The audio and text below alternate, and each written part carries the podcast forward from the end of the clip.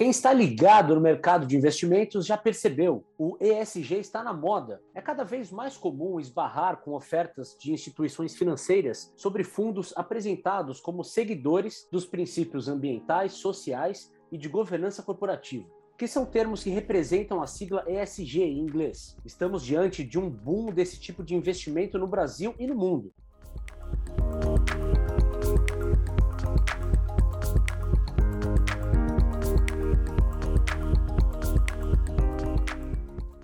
Sejam todos bem-vindos. Eu sou Marcelo Gripa, editor-chefe do Economining, e esta é mais uma edição do nosso podcast. O tema de hoje, como já ficou claro, são os fundos ESG, especificamente as estratégias por trás da seleção e do monitoramento de ativos que compõem essas carteiras financeiras. Não é de hoje que os cientistas alertam para os severos impactos causados ao meio ambiente pelos agentes econômicos, e exemplos não faltam para mostrar como o mundo anda desequilibrado nesse sentido. As alterações climáticas têm provocado recordes de temperaturas altas e baixas e enchentes de grandes proporções, como as que vimos no mês de julho na Alemanha, na Bélgica e até na China, onde, segundo veículos internacionais, aconteceu a maior tempestade em mil anos. Os sinais são claros e a preocupação só aumenta.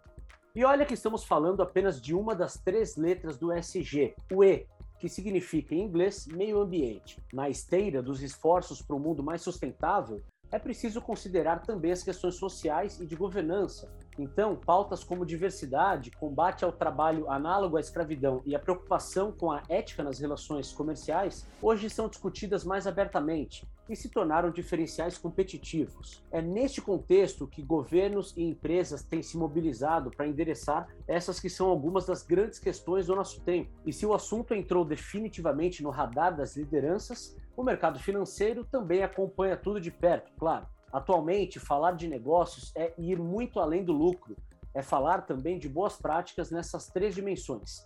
E a mensagem já chegou aos investidores. Esse foi o tema, inclusive, da nossa última edição da newsletter. Mergulhamos no universo dos fundos ESG para contextualizar o crescimento acelerado das ofertas desse tipo de investimento e como elas se posicionam no mercado. A Stephanie Kohn, que também é editora-chefe do Economini, produziu um texto sobre esse novo momento do setor financeiro. Stephanie, diz aí o que é que você descobriu nessa história. Marcelo, eu conversei com o head de análise da Suno Research, o Vitor Montezuma, e com o Rodrigo Tavares, o CEO da Granito Group, uma instituição com foco em economia sustentável.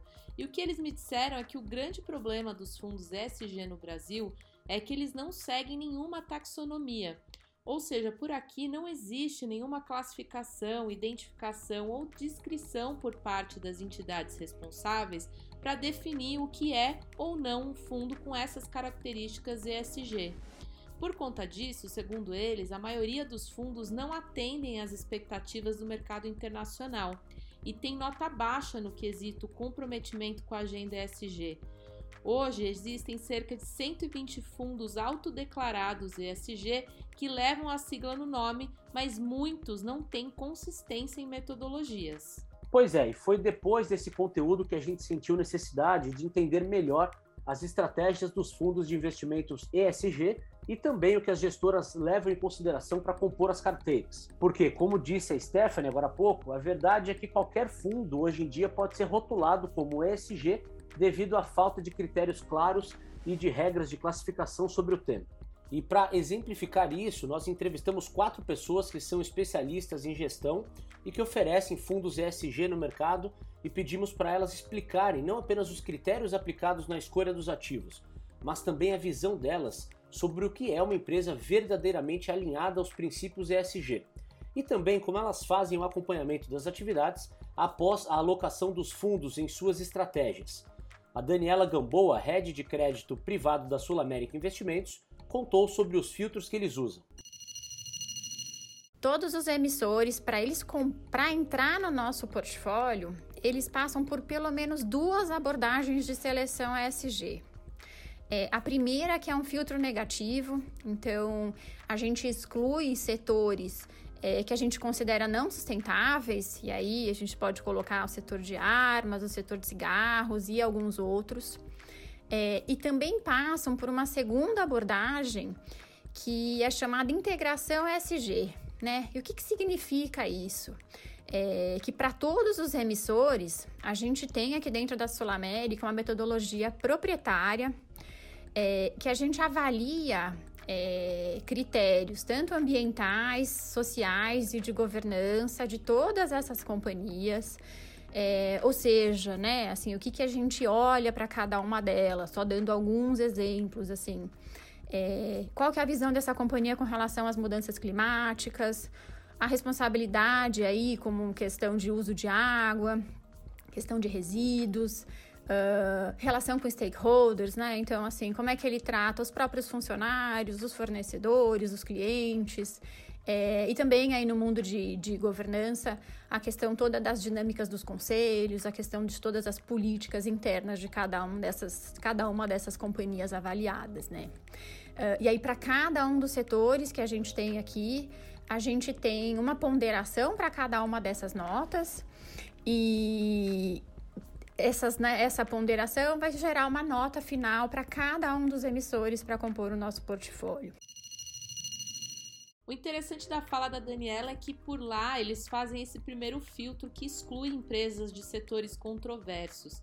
Isso pode já dar uma certa confiança para o investidor, mas, ao mesmo tempo, vale lembrar que tem pessoas que defendem a entrada de empresas de setores controversos em fundos ESG. O próprio Rodrigo da Granito Group me disse que muitas pessoas, ao verem petrolíferas, tabaqueiras ou mineradoras em uma carteira, assumem automaticamente que o fundo não é ESG, mas isso não necessariamente é verdade. Ele diz que hoje existe uma tese de investimentos que compra ativos em dificuldades eles podem investir em ativos com enormes problemas sociais ou ambientais para fazer uma virada ESG nesses ativos de forma a destravar o valor financeiro. A carteira deles no início do aporte do capital não tem ativos com boas credenciais ESG, mas depois pode ter.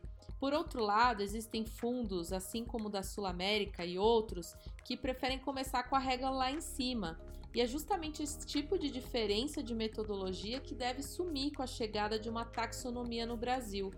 A CVM também me contou durante a produção da nossa newsletter que se encontra em andamento uma audiência pública que tem como principal objetivo modernizar a regulamentação dos fundos de investimentos. E a Ambima também tem trabalhado para criar uma classificação desses fundos no país, ou seja, muita coisa pode mudar.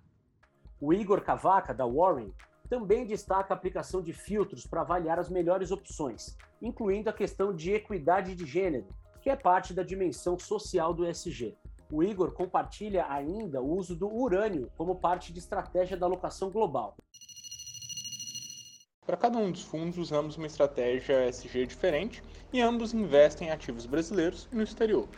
No Warren Green, usamos a estratégia conhecida como filtro negativo. O processo de alocação, então, ele vai consistir da gente partir de um índice inicial e ir aumentando as restrições até chegar na carteira final.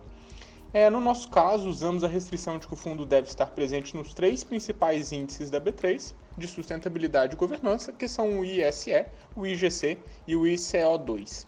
Nesse primeiro filtro, então, fazemos um filtro adicional, baseado em um questionário proprietário.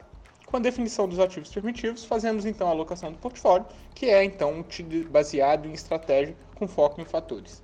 Para a parcela internacional, estamos nos expondo majoritariamente em ativos ligados à produção de urânio, justificado então pelo uso da fonte limpa de energia e pela busca e escalabilidade desse tipo de commodity.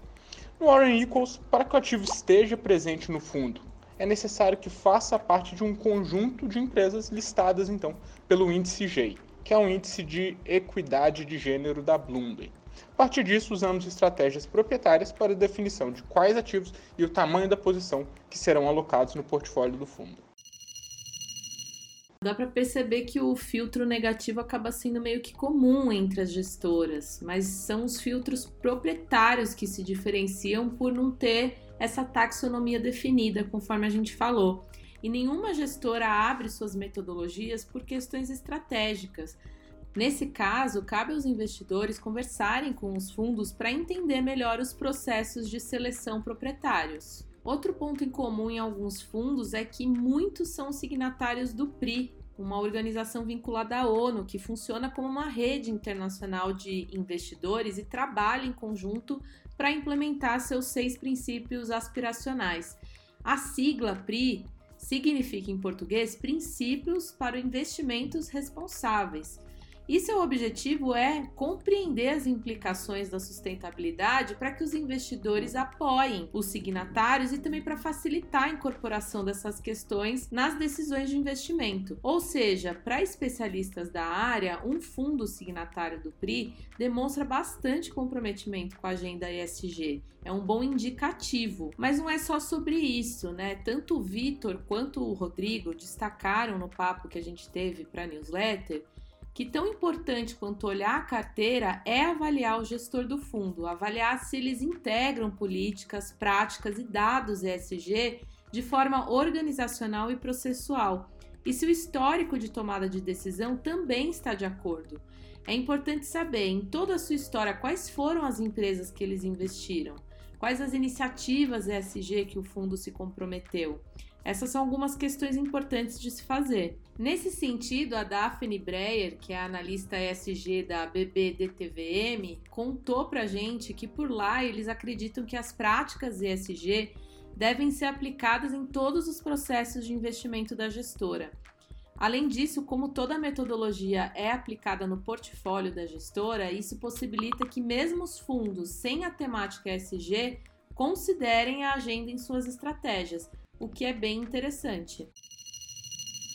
Hoje, nossa cobertura ISD cobre cerca de 93% do nosso patrimônio líquido sob gestão, o que gira em torno de 1 trilhão e 192 bilhões de reais. Já o Alexandre Gazotti, da Itaú Asset Management, traz a visão do impacto financeiro dos temas ESG nas empresas que compõem os portfólios da gestora. Além do modelo proprietário de análises, ele destaca a importância do diálogo e do engajamento com as empresas para entender melhor o posicionamento no tema e também eventuais controvérsias relacionadas às boas práticas de mercado. No papo que nós tivemos, o Alexandre destacou que o modelo de integração ESG da gestora estima as externalidades positivas e negativas do ESG em termos financeiros e apresenta esse impacto como um percentual do market cap ou EBITDA das empresas investidas. Isso acaba sendo uma particularidade importante da gestora.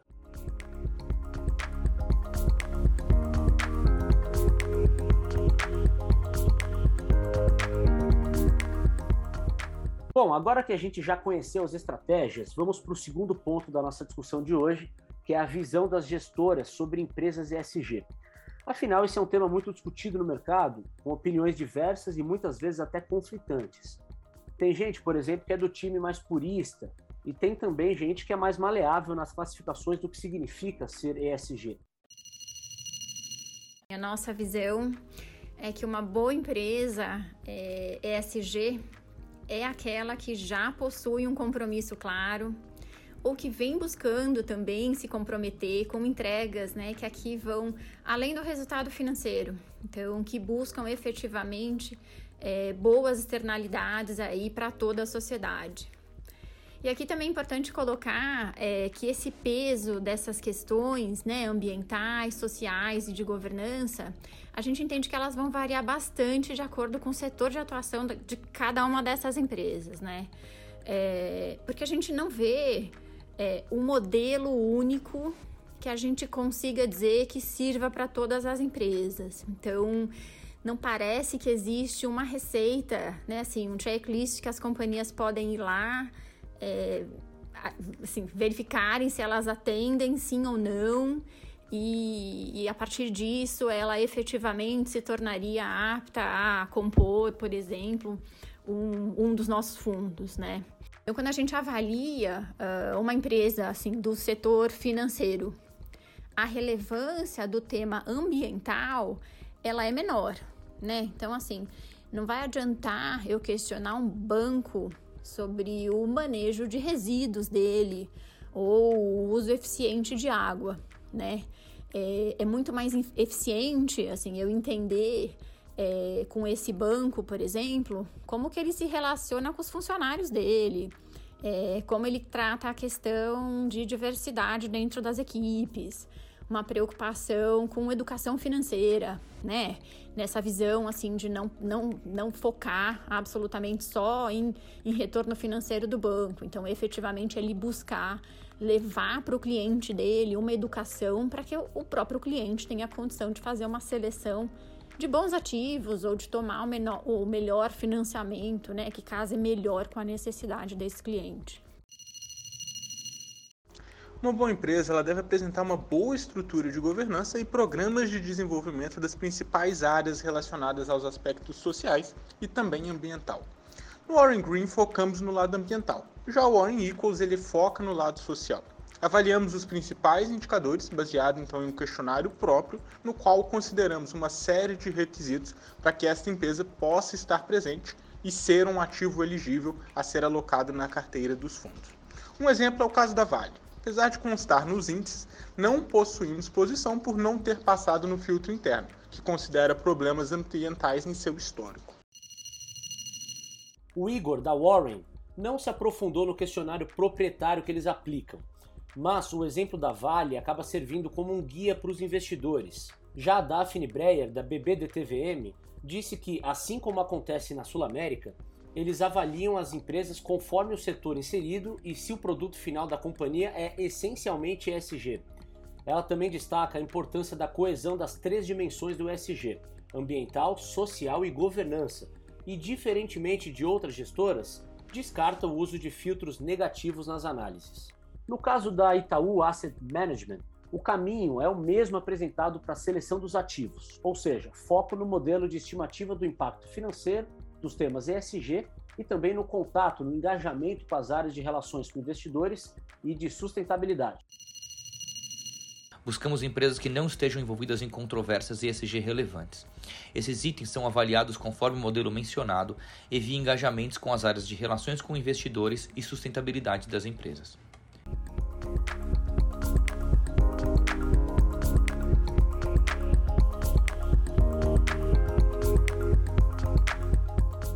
Partindo agora para o nosso último ponto da discussão, vamos falar de monitoramento.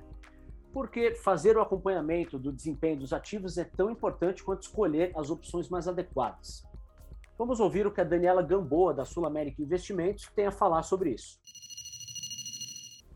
Esse é o que a gente vê efetivamente como o grande serviço que a gente pode prestar para o nosso investidor, né? Para ele poder aí dormir tranquilo, enquanto a gente está aqui acompanhando uh, todas as notícias do mercado, né? Do macro até o micro, ou seja, notícias que vão passar aí de economia do país, regra de setor, uh, imposto novo, né? Até a gente passar mesmo pela performance financeira da companhia, até eventos que ela pode estar envolvida, né?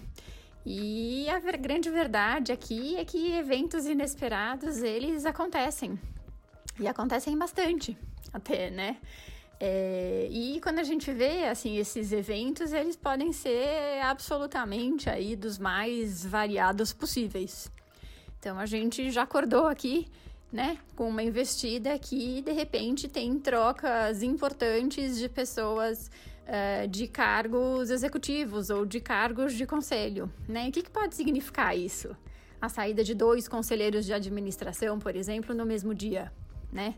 É, qual que é o impacto disso no nosso investimento? Né? Será que está tudo bem nessa empresa? Esses conselheiros, eles querem passar o quê? Quer passar alguma mensagem de que está tendo alguma interferência, né? No caso, se fosse uma, uma empresa estatal, que a gente já viu isso também acontecendo. Ah, que pode ter ali uma, uma interferência política exagerada e que isso, né, assim, eles não concordam com esse tipo de situação. Né? Eu acho que aqui a gente teria um evento de uh, governança, né, que valeria aí um acompanhamento de entender o que é, por que que aconteceu, quem entra no lugar, se efetivamente é uma interferência, se ela permanece ou não, né? Uh, mas a gente pode também acordar aqui, e já acordou, com notícia de uma grande incorporadora acusada de uso de uh, mão de obra análoga a, trabalho escravo em, em, obra dela, né?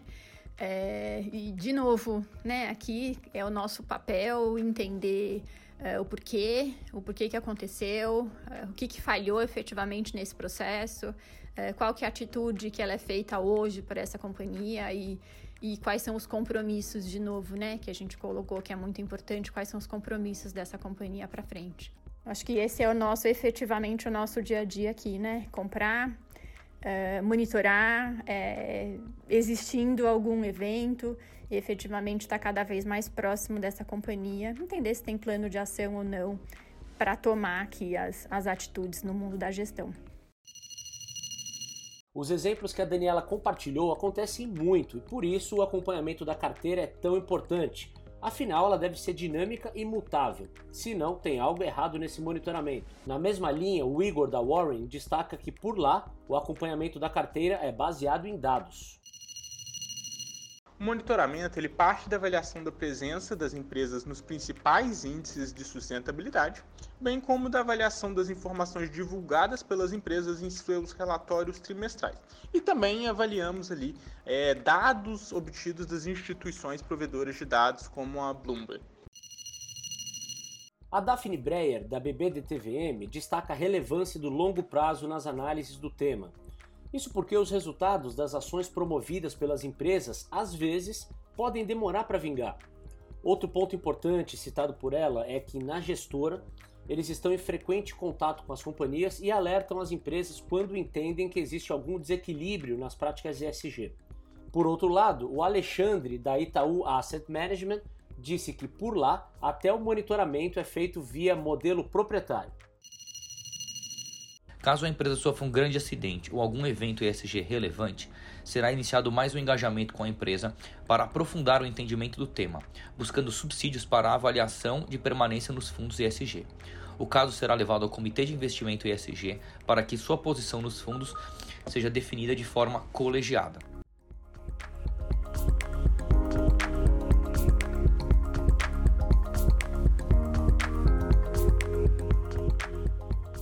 Pudemos perceber, os fundos ESG podem ser parecidos, mas há sim diferenças notórias entre eles, tanto nas estratégias aplicadas por meio de filtros e modelos proprietários, quanto na visão desse que é um mercado em alta, mas ao mesmo tempo incipiente no Brasil e que carece de entendimento de todas as partes interessadas. Pois é, justamente por haver tantas diferenças e modelos criados internamente que nós compilamos algumas dicas para que os investidores escolham fundos realmente comprometidos com a agenda ESG. Você pode ler as sugestões na sexta edição da nossa newsletter, que também já está disponível no nosso site.